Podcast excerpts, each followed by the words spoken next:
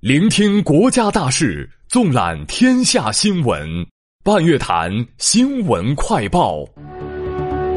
听众朋友，下午好，今天是二零一九年五月十二号，农历四月初八，星期天。我是朱宇，欢迎收听半月谈新闻快报。首先来关注政治领域，刘鹤在第十一轮中美经贸高级别磋商结束时表示。合作是正确选择，重大原则绝不让步，坚决反对加征关税。国务院公布今年立法计划，包括住房租赁条例、保障农民工工资支付条例等。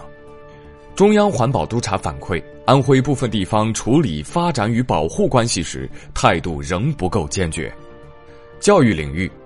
教育部要求各高校认真审核毕业生就业证明材料，逐人排查虚假就业等情况。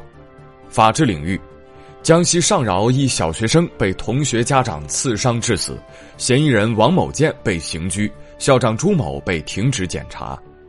贵州贵阳嫌犯张某骗取公众巨额财产后潜逃国外自拍炫耀，警方根据视频背景辨认出他的地址，联合缅甸警方将他抓获。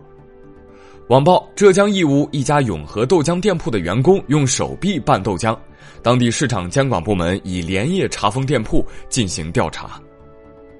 体育领域，二零二二年北京冬奥会各项筹备工作稳步推进，场馆基础设施建设、测试赛筹办进展顺利。科技领域，英国研究人员说，他们开发出迄今最小的像素，尺度以纳米计算。只有目前智能手机像素的百万分之一大小，有望用于制造柔性显示屏等。民生领域，国家医保局、财政部印发通知，明确今年居民医保人均财政补助标准新增三十元。公安部消息。二零一八年以来至今年第一季度，全国公安机关共立涉重型经济犯罪案件近一点九万起，依法查办涉嫌非法集资犯罪 P2P 网贷平台四百余个。证监会公布二零一八年证券期货市场诚信情况，从违法失信主体情况看，二零一八年存在违法失信记录的机构共一千两百五十一家。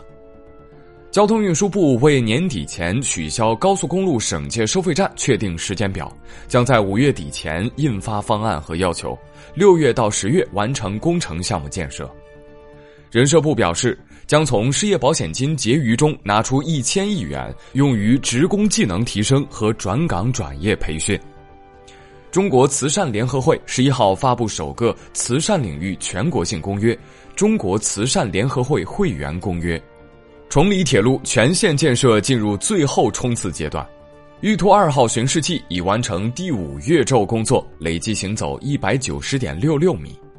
圆明园启动修复一八六零项目，将对大量文物碎片进行拼接修复。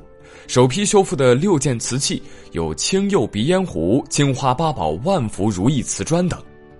重庆印发通知，严禁任何民办学校招生与楼盘建设、销售挂钩。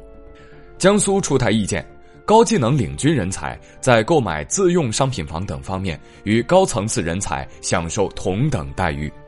广西印发通知，将鼓励外商投资大数据、新材料、新能源等重点产业及领域。福建决定，力争到二零二零年将城市公交车全部更新为新能源汽车。浙江省印发文件。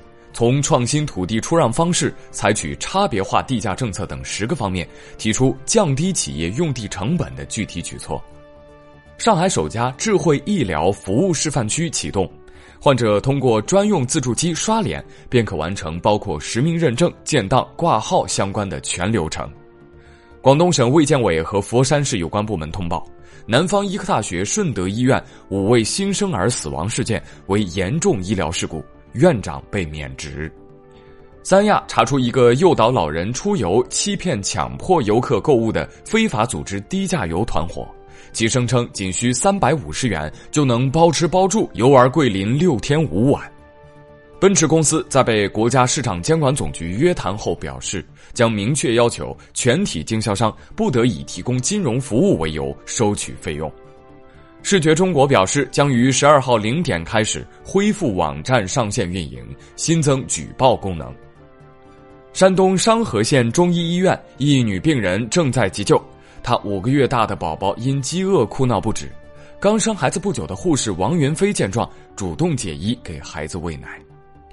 安徽黄山一老人落水，路过的九五后聋哑外卖小哥周建立刻跳水救起老人，自己装有一千元的裤子却被水流冲走。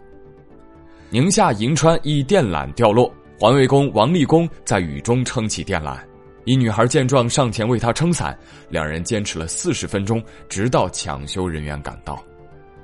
近日，河南新乡一女子付了七十元打车费，拒接的哥找回的六十五元。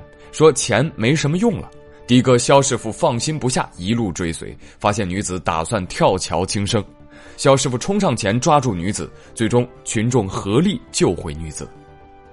近日，四川省南充市一男子为逃避检查，驾驶无牌电动三轮车冲撞交警后逃逸，热心市民随后对其进行拦截和追击，警民合力将该男子控制。国际方面。二零一九财年前七个月，二零一八年十月至二零一九年四月，美国联邦政府财政赤字达五千三百零九亿美元，同比大幅增长约百分之三十八。一艘载有非法移民的偷渡船在突尼斯东部海域沉没，造成至少七十人丧生。委内瑞拉总统马杜罗说，前国家情报局局长克里斯托弗·菲格拉是四月三十号未遂政变主要策划者之一。